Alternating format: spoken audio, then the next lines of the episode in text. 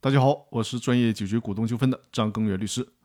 这一期咱们分享的话题是：认定公司人格混同的边界在哪里？认定公司与股东是否构成人格混同，最根本的判断标准是公司是否具有独立的意识和独立的财产。这里需要把握一个度，这个度就是混同多少才算是人格混同。比如说，只混同了一千块钱的财产，当然不能认定为人格混同了。咱们还是应该回到公司法的第二十条第三款的规定上来，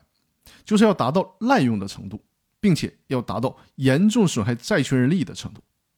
滥用行为往往是具有持续性的，一般很少出现一次行为就认定为滥用。另外呢，债权人因股东滥用行为受到的损害也应该是严重的，如果没有达到严重的程度，也不能否认公司的人格。比如说，公司欠债权人五千万元的债务。公司控股股东从公司无偿拿走了五百万，公司没有做财务记载，而且就这一笔，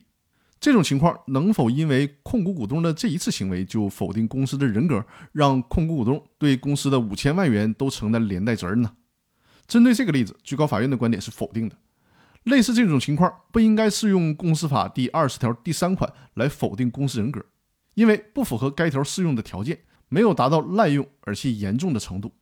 但也并不代表有这种行为的股东就不必承担责任，而是可以通过适用其他法律规定来追回被控股股东拿走的五百万元。比如说，债权人可以依据法律规定的撤销权来追回被控股股东无偿拿走的五百万元，从而保护债权人的利益。那好，本期的音频就分享到这里，更多内容我们下期继续。感谢各位的收听。